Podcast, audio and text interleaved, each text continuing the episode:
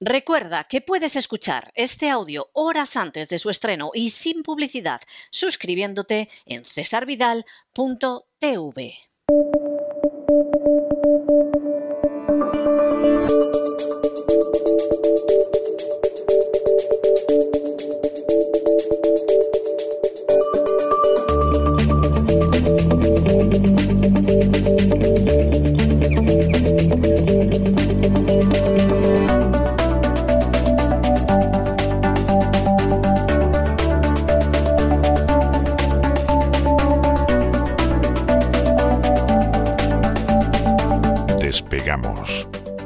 Lorenzo Ramírez. Corremos raudos y veloces hacia nuestro avión, atravesamos el umbral, nos tiramos en plancha sobre los asientos, nos abrochamos los cinturones, despegamos y nos vamos elevando por los aires hasta alcanzar nuestra altura y nuestra velocidad de crucero ¿Qué, hace usted con esa botellita de camping gas, don, Lorenzo? ¿Qué me está usted insinuando? O sea, no me diga que el brasero va a ser obligado con este frío en Europa. Por favor, buenas noches. Buenas noches. El camping gas ni tocarlo. Eh, todos esos que en sus páginas web se estaban recomendando para el gran apagón, que si un camping gas, que si tengan ustedes un camping gas en casa, pues no, oiga. El camping gas es camping gas. Es decir, hay que, hay que ponerle gas para que funcione. Y está el gas, ¿no? Como para andarnos con historia, don César. Y la gasolina, la gasolina, que no suelo hablar nunca de ella. Eh, le iba a decir que hoy empiezo un poco el programa con la reserva puesta, porque ya llegamos al, jueves un poco tocados, ¿no? Con todo el trabajo que tenemos y que nos dan, ¿no? Los políticos y los empresarios. Y la verdad es que ir en reserva hoy en día está muy de moda, por lo menos en España, porque el precio de la gasolina se ha disparado en el último año un 22%. No está mal, ¿eh? Tenemos la gasolina más cara que Francia y Alemania. Es, espectacular lo de España, ¿no? Eh, tenemos todos los rankings malos, los tenemos nosotros, ¿no? Es el país donde más han subido los carburantes durante el año pasado, ¿no? Pero hoy vengo con ropa de caza, César. Bueno, bueno, explíqueme usted eso, a ver qué pasa, porque yo ya me temo cualquier cosa, sí. Mi ropa de caza. Es que voy a comprarme un halcón. Hombre, hombre, le va a dar a usted por. O sea, tan mal está la cosa en España que está usted en cazar para, para poder alimentar a sus hijos. Sí, sí. Me voy a comprar uno peregrino, además. ¿eh? Más que nada porque me gusta el nombre. Para hacer cetrería, noble arte, ¿verdad? Que, que está un poco olvidada. Ahora que están tan de moda los halcones, ¿no? ¿Usted sabe quién se ganó la vida así durante un tiempo? Sorpréndame. Eh, Félix Rodríguez de la Fuente. Ah, o sea, Félix Rodríguez de la Fuente lo conocen porque tenía halcones y, entonces lo tenían en el aeropuerto cazando pájaros. Con los halcones, sí, es verdad, porque, verdad. porque estábamos en esa situación. Sí, sí, sí, Y entonces, pues ahí le tenían al hombre, ¿no? Y, y, de pronto, yo no sé a quién debió de conocer de la televisión española, etcétera, y empezó a hacer sus series que yo la verdad es que he visto alguna de esas series con el paso del tiempo y me parecen algunas de ellas muy cutres y muy de cartón piedra. Pero claro, en aquel entonces yo le puedo asegurar que la gente estaba absolutamente seducido y hasta sacó, sacó una colección de fascículos que se llamaban Fauna y todo. O sea que era, era esa época. No es el único que yo conozca, hay otro también que no puedo decir el nombre, que durante una época se ganó la vida cazando pájaros con los halcones. La escopeta nacional, la escopeta nacional la verdad es que Rodríguez de la Fuente, también sus claros y sus oscuros, ¿eh? Y hace tiempo que murió y ya yo creo que se puede decir. Pero yo creo que esté donde esté, pues sigue el hombre escuchando los aullidos del lobo, ¿no? En esas noches de invierno. Como nos decía a todos, ¿no? ¿Por qué estoy hablando de balcones? ¿Se me ha ido la cabeza? Pues sí, un poco. O sea, normal. Después de tanto tiempo ya haciendo este programa, la cabeza la tengo en otro sitio. Por cierto, que eso que comentaba usted, de que se contrate a personas para que con, halcones y con otro tipo de rapaces, eh, bueno, pues ahuyenten precisamente a otras aves para que no haya peligro en los aeropuertos, es una práctica muy común y poco conocida. Pero de halcones se habla sobre todo en la prensa económica, la prensa económica que califica a Jerome Powell, el presidente de la Reserva Federal, que hoy es el gran protagonista, y al resto de gobernadores también de la Reserva Federal, como halcones, porque han anunciado la primera subida de tipos de interés desde que comenzó la locura covidiana. La verdad es que es bastante lamentable que se califique de halcón a un banco central por subir los tipos un mísero cuarto de punto. Ni siquiera lo ha hecho todavía, lo hará en marzo, después de haber protagonizado la mayor expansión monetaria de la historia. Los halcones ya no son lo que eran, don César. ¿Mm? Ya no son lo que eran. A lo mejor lo suelto por ahí. Ciertamente no lo son. y me trae un reloj, como si fuera una urraca. a lo mejor me va a traer un reloj, en lugar de traerme ¿no? un pajarraco bueno para asarlo. ¿no? El mundo actual es así. Para el que no lo sepa, eh, hago una aclaración a los banqueros centrales que son partidarios de subir tipos de interés para controlar la inflación a costa de afectar al crecimiento, pues se les denomina halcones, hawks en inglés, como los Atlanta Hawks. ¿eh? Y eh, a los que, por el contrario, evitan subirlos para impulsar el Producto Interior Bruto y a costa de que haya más inflación, se les denomina palomas. Doves, y esta terminología da lugar a dos posturas, la hawkish, que es la más ligada a la ortodoxia monetaria, la de los halcones, y la dovish, que sería más partidaria de seguir imprimiendo dinero de la nada o sea, la dovish es que vayamos ya a la inflación, pero vamos, ya a calzón quitado. Sí, con una rama de olivo, entiendo, en el pico, porque ya me da usted. Vamos a ver, es curioso. Sí, podemos comprar la rama de olivo, ¿eh? es curioso que al ortodoxo, es decir, al que sigue las leyes económicas, se le considere una ave rapaz, ¿no? Y al manipulador de la demanda de bienes y la oferta de dinero se le considere una, una paloma. Que la paloma tiene muy buena prensa, sobre todo, bueno, pues por el cristianismo y tal pero yo a costa de hacerme aún más enemigos, a mí las palomas no me gustan, de hecho las aborrezco. Son, como decía Marcial, son las ratas del aire, las palomas. ¿Y qué ha pasado en la Reserva Federal para que suelte este speech hoy? Pues que ha celebrado su reunión de dos días y se confirma lo que hemos avanzado aquí. Las subidas de tipo de interés en Estados Unidos comienzan en marzo, a mediados de mes, que es cuando se mm, producirá la próxima reunión, del Comité Federal de Mercado Abierto, que es el Consejo de Gobierno de la Fed, y dejará de comprar bonos del Tesoro y cédulas hipotecarias. Esto implica que los costes de financiación se elevarán en Estados Unidos y por ende, de alguna manera, se irá contagiando al resto de países, pero fundamentalmente en Estados Unidos y aquellos países que tengan un buen o un elevado nivel de endeudamiento en dólares. Es decir, agárrense los machos, nunca mejor dicho, al sur del Río Grande, como explicamos aquí hace unos cuantos días. ¿no? Los deudores van a tener que destinar más dinero a pagar intereses y les costará más refinanciar su pasivo, su endeudamiento. Apalancamiento, leerán algunos por ahí. El apalancamiento pues es una forma, un eufemismo de decir, oiga, es que yo crezco endeudándome, me apalanco. Bueno, pues eso también, ¿no? Ese apalancamiento, ese coste de ese apalancamiento sube.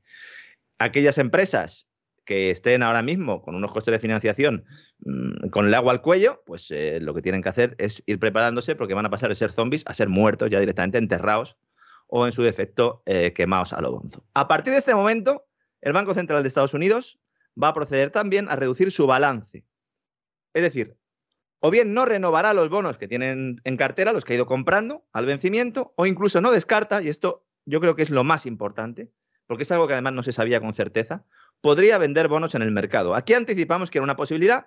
No, pues hoy o ayer, mejor dicho, Jerome Powell dejó caer esto. ¿no? ¿Esto qué significa? Pues que si deja de comprar bonos y vende una parte de los que tiene, se reducirán los precios de sus activos por el exceso de oferta, se inundará el mercado de papel y subirá su rentabilidad, es decir, más subida de intereses, porque claro, es la relación inversa en los bonos. Si uno quiere colocar un bono, tiene que ofrecer más interés, es decir, se eleva el coste de financiación. Como ya hemos explicado en anteriores programas, la razón de esta subida es la inflación, que medida en el IPC se sitúa en el 7% en Estados Unidos. Estaba preparando el programa y justo he visto los datos que han salido actualizados de Estados Unidos sobre el crecimiento económico, don César, que la verdad es que han sido muchísimo mejores de lo esperado.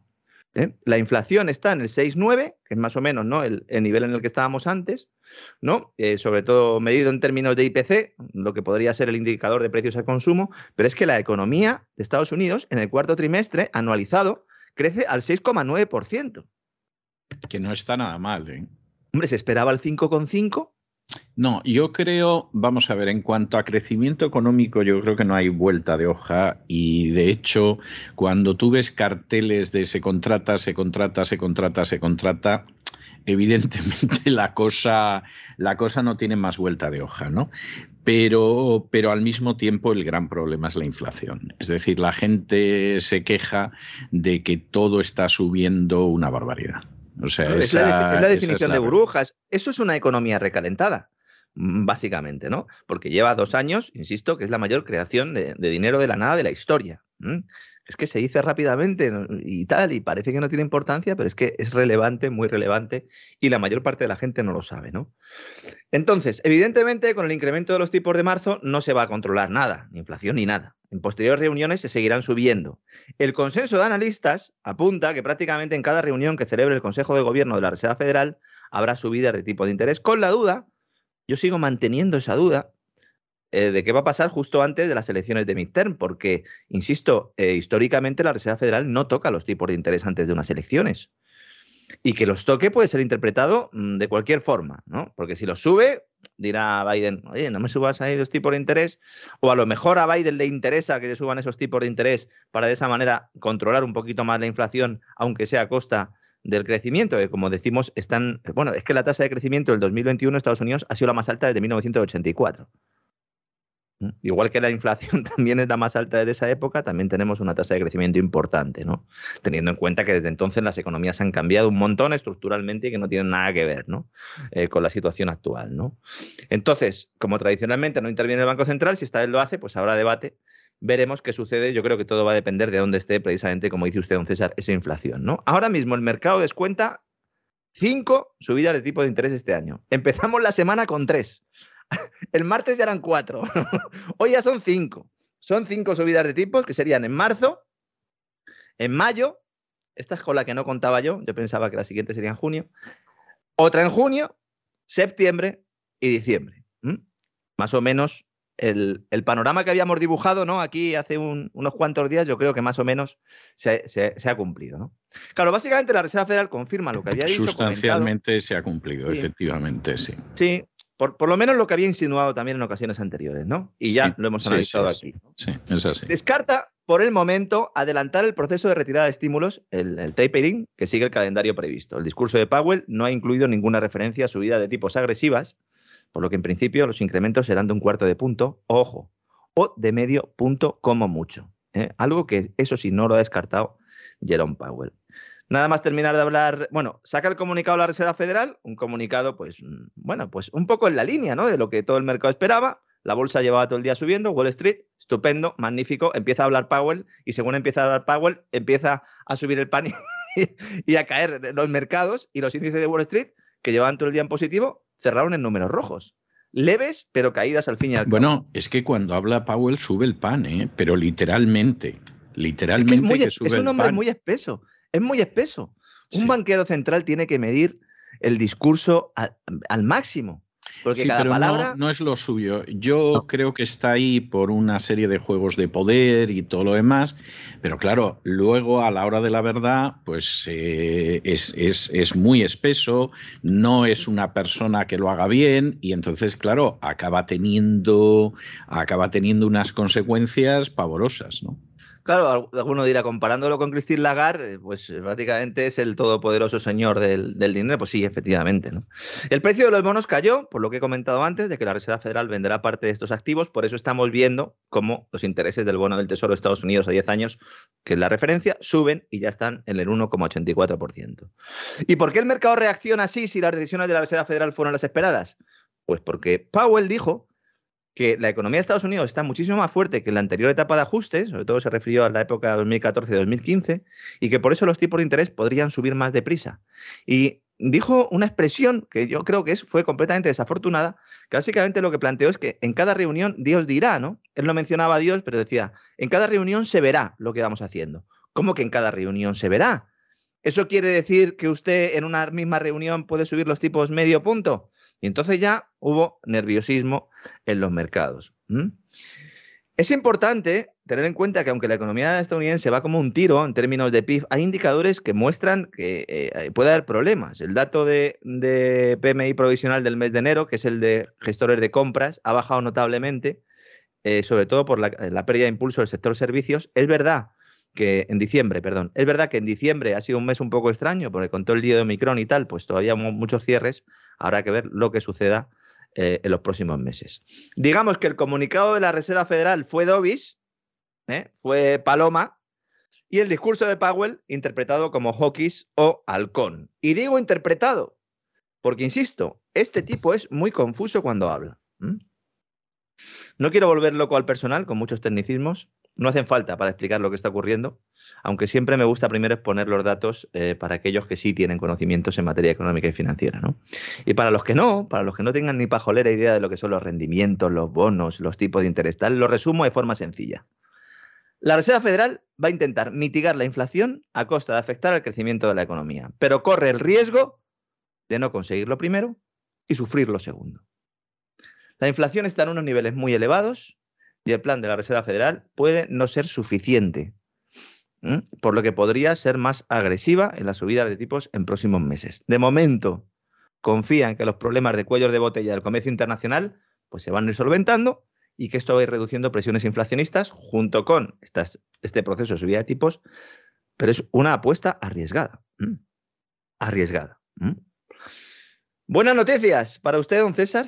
Eh, el dólar, espectacular, el dólar sube evidentemente. Los pues, inversores. bueno, buenas noticias para mí, para esta Santa no, digo porque vive allí.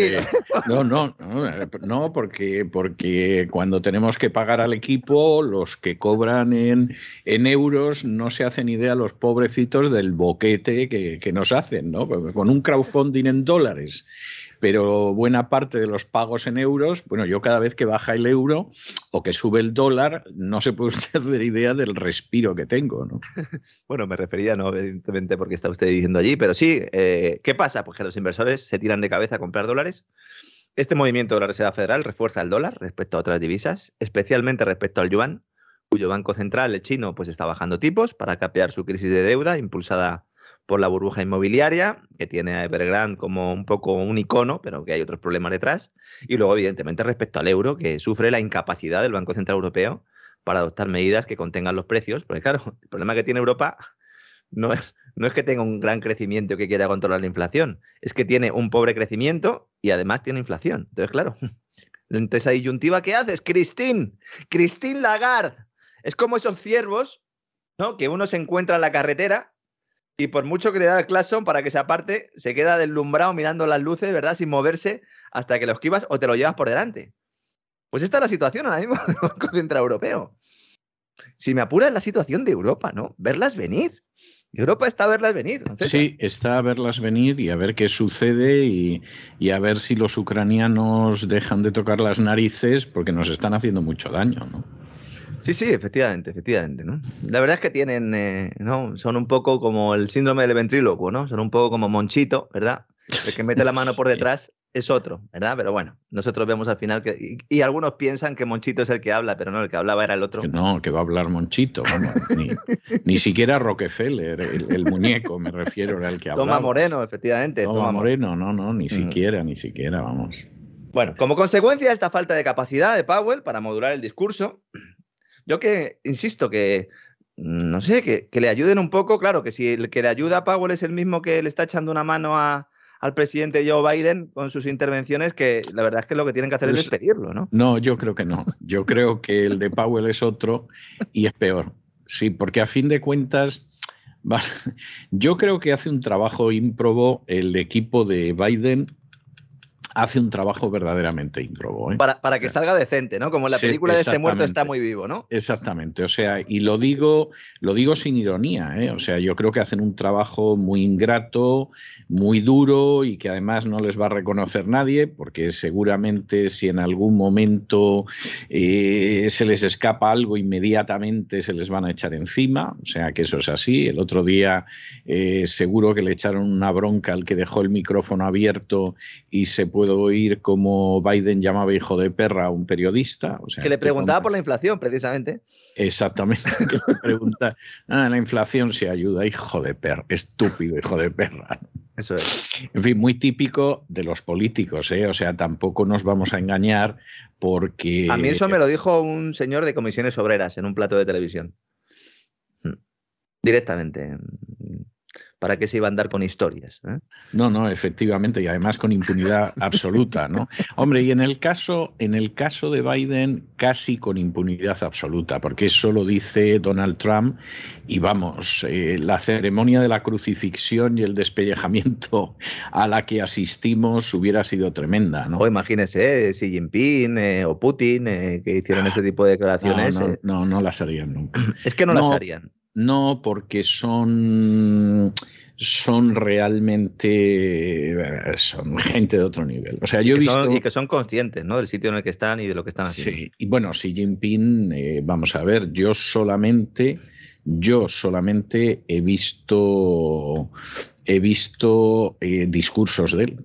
O sea, si hay ruedas de prensa en China, que lo dudo, sinceramente no creo que se den. No, la pregunta no, no, se lleva. No, no, no, pero yo a, yo a Xi Jinping eh, siempre le he visto dando discursos muy serio, muy oficial y me temo que muy aburrido. ¿eh? O sea, es la sensación que tengo. A Putin sí lo he visto en ruedas de prensa y desde luego me consta que efectivamente, bueno, pues eh, hay es prensa libre porque siempre hay algún, sobre todo británicos, que van a ver cómo le meten el dedo en el ojo. ¿eh? Y además lo notas por el acento, no es el acento de un americano, sino que se levanta una inglesita y, le suelta algo que es para decir, evidentemente esta chica es una hija de la Gran Bretaña. Y entonces...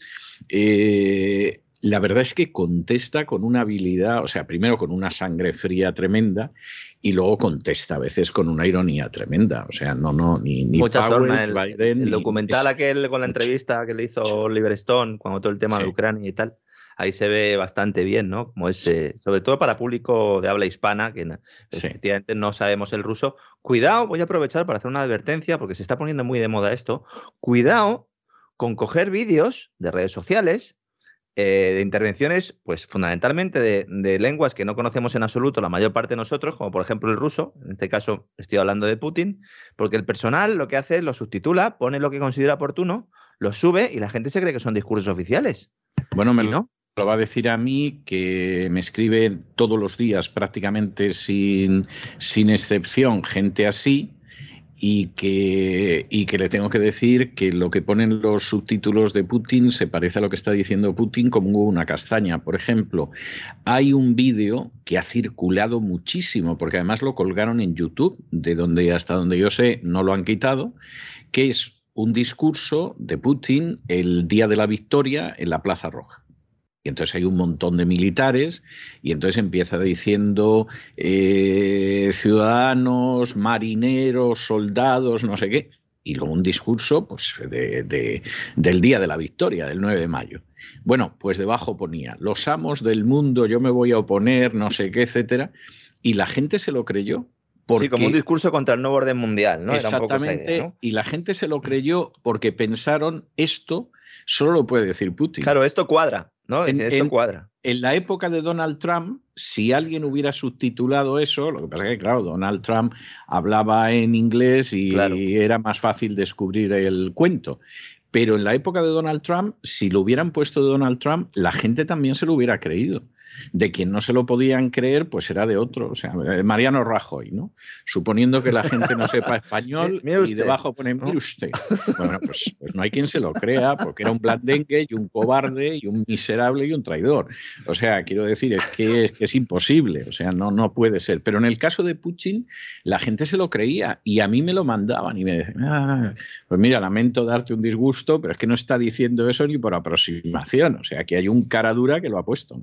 Bueno, pues como digo, el dólar eh, está goza de buena salud. Eh, como consecuencia de la falta de capacidad de Powell para, para, modular su discurso, digámoslo así, sobre todo cuando habla de la reducción de balance de la Reserva Federal, que es la gran incógnita, saber cómo se va a hacer esto, y es lo, verdaderamente importante, que es, decir, todo lo que ha comprado la Reserva Federal, cómo lo va ahora a poner en el mercado. Porque esto no se puede destruir, es decir, son activos financieros. Ellos estarían deseando destruirlos y punto, pero no, es la deuda de alguien. ¿eh? Un activo financiero es la deuda de alguien. Es, muy fuerte decir esto, pero lamentablemente es así, ¿no? Entonces, ¿qué, ¿qué, sucedió? Pues huida hacia activos refugio. Evidentemente el dólar, como acabamos de decir, también al oro, mientras los activos de riesgo sufren. ¿Por qué? Porque si la Reserva Federal inicia una ola de ventas de todo lo que ha comprado en los últimos años, los activos de riesgo, antes denominados high yield, perderán su componente de activos y serán ya todo riesgo. Y nos dirán, no, es que estos son activos tóxicos. No, señor, ya lo eran antes. Lo que pasa es que como estaba todo el mundo borracho, ¿eh? con el alcohol de la Reserva Federal, pues nadie se había dado cuenta. ¿eh? De que la, con la que estaba bailando uno, lleva cinco horas eh, bailando, resulta que es bastante fea. El problema no es de, percepción, bueno, sí es de percepción, ¿no? Pero en este caso eh, provocado por el nivel de alcohol ¿no? en sangre. ¿no? Voy a poner un ejemplo para que se entienda esto. Otro. Los activos de riesgo pasan a ser ahora como un cartucho de dinamita. Imaginemos que cogemos entre un grupo de amigos un cartucho y nos lo vamos pasando los unos a los otros, ¿no? Y hasta ahora, pues no había riesgo porque no estaba encendida la mecha. Pero Powell dice que la encenderá en breve. Así que ahora nadie quiere tener ese cartucho en la mano. Y mucho menos cuando se haya encendido la mecha. Esta es la situación actual ahora mismo de activos de riesgo, que cada uno revise sus carteras. A lo mejor ya van tarde, pero que las revisen. Va a haber ahora una rotación de activos importante. Las caídas que se están produciendo son oportunidades para comprar. ¿En qué empresas? Pues no lo sé, porque si no sería completamente rico. No lo sé.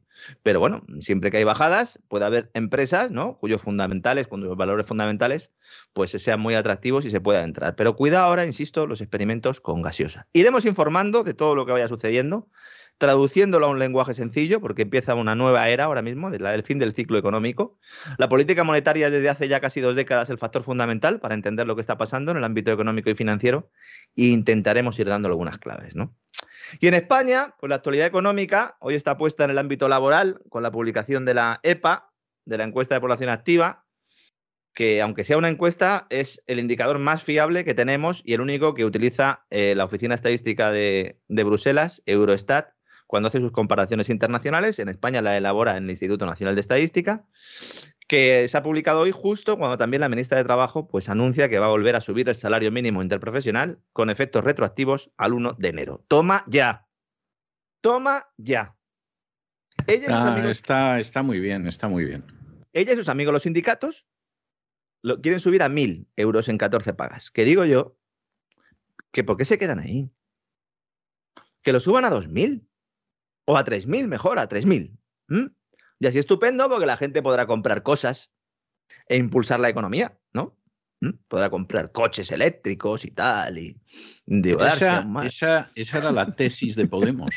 O sea, la tesis de Podemos, que desde luego, vamos, yo no sé dónde aprendieron economía, porque esto ni siquiera es la economía que se enseñaba en la antigua Unión Soviética, que era ortodoxamente eh, marxista-leninista y tenía lógica en un estado como aquel, etcétera, aunque era muy divertido leerlo. Eh, la gente de Podemos había llegado a la conclusión de que la economía salía adelante dándole dinero a la gente. Entonces tú le das dinero a la gente, la gente va a tomarse una cervecita a la cafetería, va al restaurante, va al cine, entonces todo el mundo empieza a ganar y la economía despega. Y tú decías, Dios mío de mi alma. Claro, y eso tiene como dos vías, ¿no? La vía del hermano del ministro Garzón, la de la imprenta, la de la teoría monetaria moderna, que sí, un día haremos un programa específico, por lo menos dedicando tiempo un poco a esto, que es creo dinero de la nada y se lo damos a la gente. Y luego está y luego está la del salario mínimo, ¿no? O otras intervenciones que es, no, no, que se lo den las empresas. ¿eh? Las malvadas empresas. ¿eh? Dicen, no, es que claro, las empresas no puede ser que se lo den las empresas, pero nadie se pregunta de dónde sacan el dinero las empresas. No. No digo los empresarios, los empresarios del presupuesto, pero las empresas de dónde lo sacan el dinero. ¿Mm? ¿No tienen costes? ¿No estamos en un proceso inflacionario? Si le metemos más costes, costes laborales a las empresas. Bastante les importa esto, sí.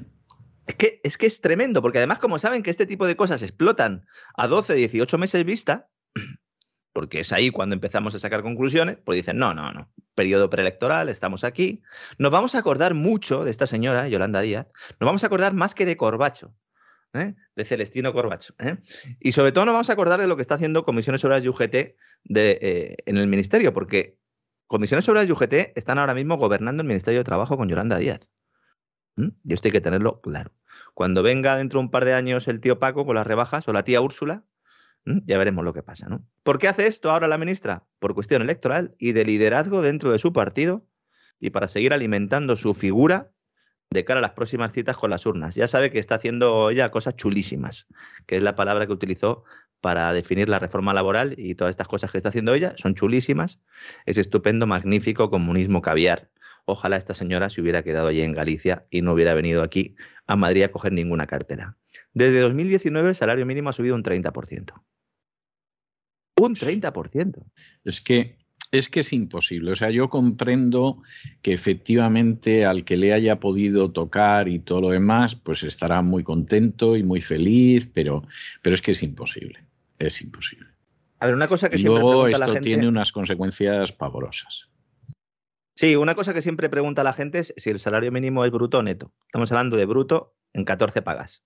Hay que descontarle impuestos, ¿eh? Bruto, 14 pagas. Yo entiendo que a mucha gente le pueda parecer que 1.000 euros brutos por trabajar una jornada completa es poco dinero y efectivamente lo es. Efectivamente lo es. Teniendo en cuenta además el impacto de la inflación sobre el poder adquisitivo, cierto. Pero es que hay que entender que un salario mínimo, que es un salario fijado por ley, en contra de lo que pueda parecer, es un problema para precisamente los que menos ganan, porque al aumentar el coste laboral de las empresas, del empleador, se provoca que haya menos contrataciones de quién? Precisamente de la gente que aporta menos valor añadido, que son normalmente los que tienen estos sueldos más bajos. No porque estas personas trabajen mal, sino porque se dedican a actividades de poco valor añadido. Lo hemos comentado aquí muchas veces. El salario mínimo perjudica a los que menos cobran, porque les pone una barrera laboral.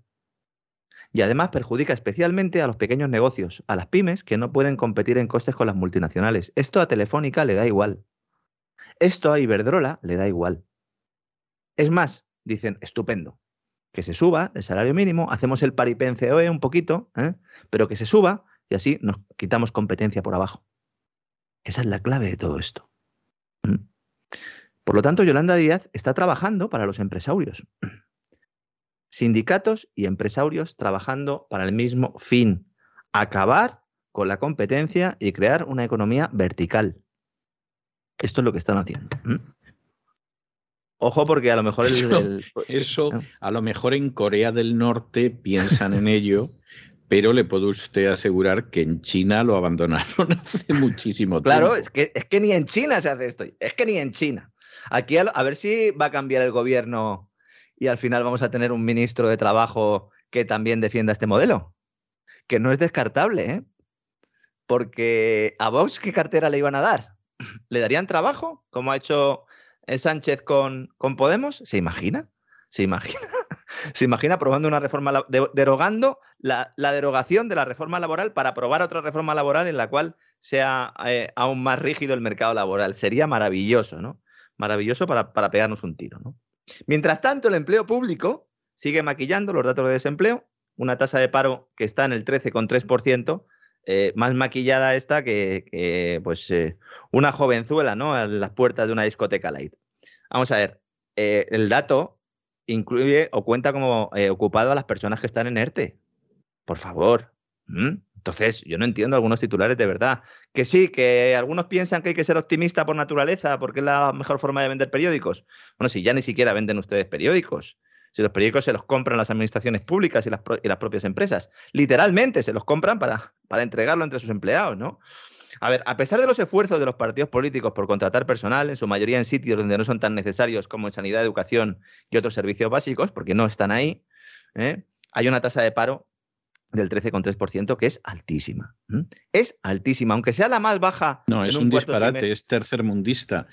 Y, y si escucha usted a algún amigo de don Roberto Centeno, en Sí. realidad es más de un 30. Si la contabilizáramos como se hace en Estados Unidos, es decir, incluyendo a aquellas personas que solo trabajan unas pocas horas, aquellas personas que están trabajando pero que están buscando eh, otro empleo, eh, y bueno, pues fundamentalmente quitando a todos los que están en expediente de regulación de empleo temporal, el economista este, que se llama Juan Carlos Bermejo, que además lo ha dicho públicamente, plantea que la tasa de paro antes de que saliera esta EPA, es decir, a finales de diciembre, podía rondar, eh, eh, podría estar más cerca del 40 que del 30%. ¿eh? Yo creo que ahora mismo podríamos estar en el entorno del 30% si lo contabilizáramos de esa manera, porque insisto, es que los ERTE cuentan. Es la tasa más, eh, más baja de paro desde el cuarto trimestre de 2007, que era cuando Zapatero, ¿se acuerda usted, no? Mm, En 2007, en abril, Sí. Zapatero dijo aquello de que nos esperaban cuatro años de crecimiento y de empleo y de que Sí, todo iba a ser a maravilloso. superar a Alemania. Íbamos a superar Eso a. Alemania. En a- paro la superamos, no, no cabe la menor duda. Y vamos En a, fin, eh, estábamos en la Champions no League ¿eh? Estábamos en la Champions League de la economía en, aquel tiempo. Recuerdo yo que eh, cuando el debate Solves Pizarro, yo creo que la tasa de paro tendría que estar en el entorno del 9, del, o no, del 11%. Del 11%, ¿no? Bueno, pues ahora estamos en el 13,3. En aquel momento era una victoria. Fíjese una tasa de paro del 13,3, que es eh, una tasa de paro altísima, ¿no? Es verdad que ahora hay más personas que trabajan que antes de la pandemia. Esto es una afirmación que se está haciendo y que se repite como un mantra, propaganda pura y dura. Es verdad, pero el mayor aumento se produce en el sector público donde ahora mismo hay 220.000 ocupados más que antes de la pandemia. ¿no? Pero lo relevante aquí, y que no explica Naya Calviño cuando saca pecho por los datos de empleo de este cuarto trimestre, es que si uno coge el cuarto trimestre de 2019, antes de la pandemia, con este, con el cuarto trimestre de 2021, el número de horas trabajadas, a pesar de haber crecido el número de ocupados y tener una tasa de paro mucho más baja, el número de horas trabajadas se ha reducido casi un 4%. Y esto es fundamental, porque las personas ocupadas trabajan menos horas, lo cual demuestra que esta recuperación laboral es falsa y que está siendo puesta encima de la mesa por los mismos motivos que hemos comentado antes en el caso del salario mínimo. Propaganda antes de las citas electorales y antes de la crisis económica. ¿Mm? Además, otro factor o elemento que yo creo que es eh, muy destacable es que la población activa sigue bajando. De hecho, el descenso de la población activa, que es la, gente que está en edad de trabajar y que quiere hacerlo, cae en mayor medida que el volumen de empleos creados en el cuarto trimestre. Es decir, hay más gente que se borra del mercado laboral que gente que está encontrando un nuevo trabajo. Cuidado con esto. Es, así, es, lo que, es así, es así. Algunos lo denominan el efecto desánimo, ¿no? dice, bueno, no voy a encontrar trabajo, paso de seguir buscando, ¿no? Y en ese momento, pues ya dejó de ser población activa, ¿no? Otra eh, nota novedosa es que en este cuarto trimestre el empleo público cae por primera vez en mucho tiempo. Esto sí que es novedoso y muestra hasta qué punto eh, eh, se le acaba la munición, se le acaba el maquillaje, ¿eh? a Nadia Calviño y a Chiqui Montero. Y el poco maquillaje que tengan se lo tendrán que poner ellas, porque esta señora recién levantadas, sobre todo en Montero, tiene que ser peligrosa. ¿no? Ahora mismo, don César, en España hay 3,47 millones de empleados públicos. Es que, es que es imposible. Y encima algunos cobran bonus. Es que, es que es imposible. Si es que no se puede mantener eso. O sea, no se puede mantener. Y, como es uno de los instrumentos que tienen los partidos políticos para llegar al poder o perpetuarse, pues evidentemente no salimos adelante. O sea, recuerde usted cuando a Rajoy, que tenía un ministro que tendría que estar en la cárcel, acaba de, promulgarse una sentencia, de dictarse una sentencia en la justicia europea que sería para encarcelar a Montoro por prevaricación. Bueno, pues Rajoy, que tenía un ministro destrozando la vida, las empresas y el patrimonio de millones de españoles, cuando le dicen el gasto público, que en fin habría que reducirlo, ¿no? Dice, mire usted, eso no se toca. Y efectivamente no solo no lo tocó, sino que lo aumentó.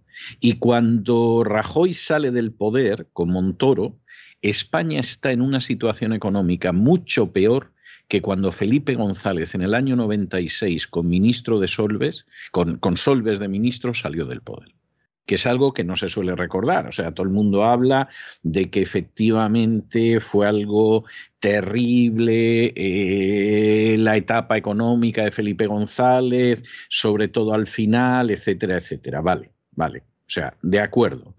Pero nadie se acuerda de que cuando se marchó Rajoy era muchísimo peor muchísimo peor. Y que uno de los responsables, aparte de él, fue Montoro. Que, insisto, es un tipo que tendría que estar en la cárcel. No me extraña que esté concediendo hasta entrevistas en catalán a medios catalanes porque debe estar muy asustado con las cosas que van saliendo. Bueno, efectivamente, ese Tribunal Superior de Justicia, bueno, el Tribunal de Justicia de la Unión Europea, eh, palo a la Hacienda Española, en concreto, bueno, el palo le llega a su titular actual, pero en realidad va para el anterior, también para el actual, porque mantuvo el sistema. Montero y Montoro, Montoro y Montero, tanto monta, monta tanto, eh, por la impresentable y confiscatoria normativa fiscal para, creada para declarar los bienes en el extranjero.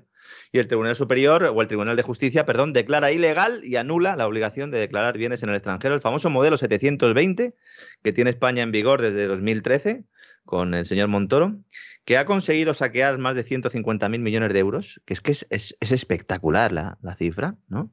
Con lo que Hacienda deberá realizar devoluciones millonarias, que la verdad es que no sé cómo se va a articular esto. Eh, yo creo que no lo saben ni el propio Ministerio de Hacienda, y lo que harán será decir que van a hacer un grupo de expertos o lo que sea, y pata para adelante, y ya veremos después de las elecciones, porque esto es, esto es un escándalo. o sea, el tribunal dicta que esta legislación va más allá de lo necesario en sus objetivos de lucha contra el fraude, vigilancia de contribuyentes, con bienes en el exterior, porque dice que atenta contra la libre circulación de capitales, que es completamente desproporcionado a la hora de establecer que no, que no prescriben, ¿no? Esto es este tipo de, de, delitos, y multas extremadamente, bueno, de delitos, de no presentar esta declaración, y multas extremadamente represivas y también desproporcionadas que vulneran la exigencia de seguridad jurídica. Eh, y ahora Hacienda debe reorganizar toda la legislación de control de bienes en el extranjero, devolver el dinero, el modelo 720 queda para envolver el bocadillo de chope. Bueno, esto, esto dicho sea de paso, era algo que algunos dijimos hace años. Sí, sí, sí.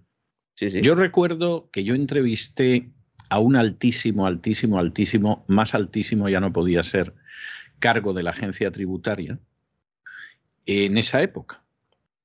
Y entonces, eh, en un momento determinado la entrevista, que se puede buscar en Internet, si te molestas un poco en buscarla, yo no puedo dedicarme a buscar enlaces a la gente, pues yo le digo, bueno, pero esta norma es abiertamente inconstitucional. Y además, eh, esto no se sostiene. Y me contesta el muy cínico, por no decir algo más grave, que también empieza por C. Eh, posiblemente, pero nosotros obedecemos órdenes. Digo, hombre, Eichmann en la agencia tributaria. Y hoy, que además precisamente es el, día del holocausto, hay que recordar que el holocausto no fue posible porque había un señor con bigote de origen austriaco que se llamaba Hitler. El holocausto fue posible porque la gente normal y corriente, los funcionarios, enfermeras, médicos, buscabonus de la agencia tributaria y demás gente obedeció órdenes. Y en vez de pensar si algo era moral, si era contrario a los, a, los, principios jurídicos más elementales o a los principios morales más elementales, obedeció órdenes como Eichmann. Y esta gente tiene un nazi en su interior. El nazi puede salir más o menos. ¿eh? A lo mejor el nazi sale. Puede ser balconazi, a lo mejor balconazi. Sí, buscando bonus o siendo un balconazi o lo que sea, pero en su interior hay un nazi. Y como le presionen un poco, ese firma las órdenes para deportar a los judíos a las cámaras de gas. Y siempre dirá que él no fue el que lanzó la pastillita de ciclón B en la cámara de gas. O sea, yo eso no lo hice. Ni siquiera estaba en Auschwitz, que en Auschwitz había muy pocos y estaba las SS, pero incluso la administración interna del campo la delegábamos en los reclusos. ¿eh? Si hubo un capo que le pegó un palo a un recluso que venía de. Los que firmaban eran los otros, efectivamente. Exactamente, hmm. nosotros no sabíamos nada. ¿eh? Nosotros, con que esto funcionara medianamente, ya hacíamos bastante. Bueno, pues el nazismo y el asesinato de millones de personas a sangre fría no es la responsabilidad principal de Hitler, aunque era evidentemente un responsable. Es de los que obedecen órdenes, como ese sicario de la agencia tributaria al que yo entrevisté, que era un altísimo cargo en la agencia tributaria. Y que reconociendo la ilegalidad, y que de esa ilegalidad iba a venir la desgracia y la ruina de muchas personas, él obedecía órdenes. Ese hijo de Satanás, si hubiera vivido a inicios de los años 40 en el Tercer Reich, y hubiera sido un oficial de las SS, hubiera deportado a la gente hacia las cámaras de gas sin pestañear. Y esto, esto es algo que hay que recordar en un día como este. Y lo hemos visto y lo seguimos viendo en toda la crisis del coronavirus. Cuando de pronto la gente en un momento determinado pues decide yo te obligo a esto, te obligo a lo otro, te excluyo en mi restaurante, no entras, etcétera, a sabiendas de que eso es injusto, y obedecen órdenes es porque tienen un nazi en su interior. Y cuando de pronto alguien en un momento determinado, detrás de la cobardía de esconderse en un micrófono que es más alto que él, igual que los nazis llamaron a los judíos ratas y los llamaron cucarachas y los llamaron piojos, se ha dedicado a llamar a la gente que no se quiere vacunar ratas y cucarachas y ha dicho que va a exterminarlos, es porque en lo más profundo de su alma es un nazi. Aunque ideológicamente se presente de otra manera, es un nazi. Y si hubiera sido un alemán en la Alemania de inicios de los años 40, no hubiera parpadeado a la hora de conducir a los judíos hasta las cámaras de gas. Sí, indudablemente ha sacado lo peor, ¿no? Lo peor de, de, las personas lo ha sacado, en algunos casos también, lo mejor, pero eh, Bueno, claro, es que, es que hay gente que no abriga un nazi en su interior y lo que ha hecho ha sido resistir. A veces la resistencia pasiva, a veces la resistencia oculta, a veces se han lanzado a la calle. Sí, sí, y, eh, al final yo siempre digo que es una cuestión de grados también, porque eh, sobre todo en los primeros eh, inicios, ¿no? Cuando había mucha confusión con todo el tema de la pandemia, pues quien más, quien menos ha sentido en su interior, ¿no? Pues que el que tenía al lado no estaba haciendo lo que él consideraba que tenía que hacer y que por lo tanto había que imponérselo, ¿no? Y ese sentimiento que es humano, está entre nuestros pecados, entre los múltiples pecados que tenemos los seres humanos, se ha ido alimentando desde las altas instancias hasta el final, pues provocar precisamente eso, ¿no? Esa ideología o esa inmunidad de rebaño que al final pues hace que incluso hoy en día pues se mire mal a la gente que va sin una mascarilla por la calle cuando es una medida completamente inútil, pero que bueno, que como lo determinan los poderes públicos, pues se hace. Incluso ya, aunque, aunque en términos prácticos eh, no sea obligatorio, la gente la sigue llevando, ¿no? Volviendo al tema de lo de Hacienda, es muy importante porque hay muchos procedimientos abiertos en tribunales españoles que ahora serán estimados, evidentemente, estaban ahí pendientes de lo que dijera el, Tribunal de Justicia de la Unión Europea. Y hoy Vos Populi citaba un ejemplo que yo creo que pone esto muy a pie de calle, ¿no? Porque la gente se piensa, no, la gente que tiene dinero extranjero y tal, los ricos y tal. Vamos a ver. Un taxista de Granada declaró fuera de plazo una cuenta en Suiza donde, donde había estado trabajando, es decir, no había estado allí haciendo como Klaus Bab sus fechorías con sus ONGs, sino que eh, básicamente había estado trabajando. Y entonces eh, regulariza, es decir, declara 340.000 euros. La la agencia tributaria le pide 188.000 euros de cuota IRPF por rentas no declaradas, le mete una multa del 150% y le reclama otros 254.000 euros. Y eso que había ido él voluntariamente. Pero bueno, vamos a ver, es que esto es lo que hacen siempre los sicarios de la agencia tributaria. Es que cuando de pronto alguien ve, debe 300.000 euros a la agencia tributaria. Ojo, lo que ganaría este tío, millones para deber 300.000 euros. No, señor. Primero, es dudoso que el cálculo que ha hecho el buscabonus de la agencia tributaria se corresponda con la realidad, porque en la inmensa mayoría de los casos no es así. Pero es que luego hace como con este pobre hombre. Es decir, además le pongo a usted una multa que es del doble y además el recargo y además porque su madre se llama Juana otros 100.000 euros. Y entonces lo que en caso de tener razón el sicario de la agencia tributaria, que insisto, es muy dudoso, pero en caso de que tuviera razón, pues a lo mejor esa persona tenía que pagar 10 o 15 mil euros, se encuentra con que le piden 300. Bueno, es que en este, en este caso. estos obedecen órdenes. Es decir, gente de este tipo mandaría a los judíos a las cámaras de gas sin pestañear obedeciendo órdenes es que al final este señor, el, taxista, eh, le piden 442.000 euros y él había ido a declarar 340.000. Pero claro, pero... A declararlo, ¿no? entonces, claro, ¿Me lo va a decir como, usted a mí? Pero o sea, que conozco a esta chusma. Ya, quería poner el ejemplo del taxista para que la no, gente no, no, no, pero, no, a mí, por ejemplo, por esto no me han pedido nada y ya lo tienen muy difícil. Pero, pero el punto al que voy, que es tremendo, pero que es así, es, el hecho de que efectivamente esta gente, primero, el cálculo que hacen inicial suele ser falso y por supuesto tirando por arriba. Pero luego dicen, bueno, ahora la multa, el recargo, el no sé qué, no sé cuántos, tú dices, pero vamos a ver, vamos a ver. O sea, ¿está usted reclamando a una persona una cantidad que es superior a lo que ha ganado en los últimos cuatro años? Pero esto cómo puede ser? Puede ser porque hay cobra bonus que no tienen corazón, ni decencia, ni integridad. Es por eso. y este cuando dice algo, yo obedezco órdenes. Hombre, no me diga usted a mí, y no es que le quiera yo quitar responsabilidades al señor Gascón, ¿no?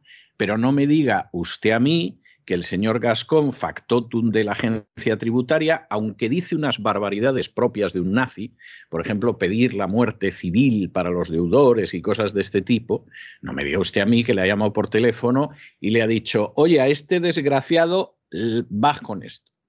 No digo que en algún caso no lo haga. Es más, hasta pienso que es muy posible que lo haga. Hombre, pero no me diga a mí que a todos recibe usted órdenes para comportarse como la hez de la hez, que es lo que usted es. Pero es que fíjese si será evidente ¿no? que todo este proceso es irregular, que el propio Tribunal Económico Administrativo Central, el TEAC, que pertenece al Ministerio de Hacienda, en el caso del taxista anuló la sanción. Es decir, es decir, el propio Tribunal del Ministerio de Hacienda dijo esto es un escándalo, ¿no? Y aún así, pues la cosa fue para adelante. Es un ejemplo para que la gente, las personas se den cuenta, ¿no? Porque claro, cuando se dice bienes en el extranjero, enseguida todo el mundo está pensando en gente evadiendo impuestos, pero es que lo que no se comenta y lo que no se dice es que al mismo tiempo que Montoro aprobó esta medida, aprobó una amnistía fiscal para salvar a sus amiguetes. Entonces, mientras estaba crujiendo al taxista, estaba salvando a sus amiguetes con la amnistía fiscal. Y había partidos políticos regularizando dinero por la puerta de atrás. Así que eh, lo de que Hacienda somos bueno, todos. por cierto, y en esa lista, de esa lista, Montoro se negó rotundamente a decirnos quién estaba. Igual que Montoro consiguió que España fuera el único país que no dijera quiénes estaban en la lista Falciani de evasores a su De ese famoso, esa lista Falciani, que además es un CD que tenía Falciani, que luego Alemania estuvo, estuvo traficando con, él un poco con ese CD, ¿no?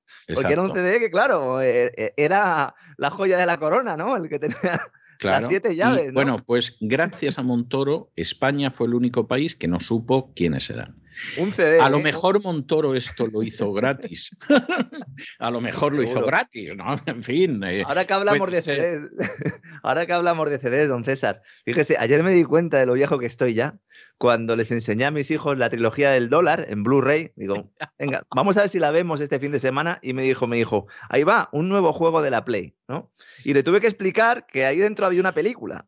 Imagínese, ¿eh? imagínese si le enseño un vídeo VHS que me, lo tira a la cabeza, o a lo mejor piensa que es una tabla para cortar el, ajo, ¿no? Sí, yo de... pronto cuando veo a mi hija o las veces que hablamos, que hablamos todos los días, de pronto me cuenta que ha comprado no sé qué y yo me quedo en ese momento y digo, ¿que ha comprado qué?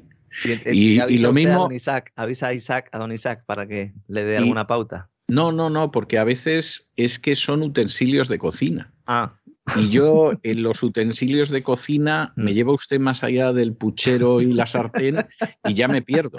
¿eh? O sea, hasta ahí llego, ¿no? Entonces, de pronto, eh, mi hija me enseña una máquina de freír sin aceite y freír al vacío, no sé qué. Yo digo, ¿pero ¿de qué me está hablando mi hija? No, no eso, cuidado, eso, cuidado, cuidado, que se empieza por ahí y se acaba, se acaba uno volviendo vegano, ¿eh?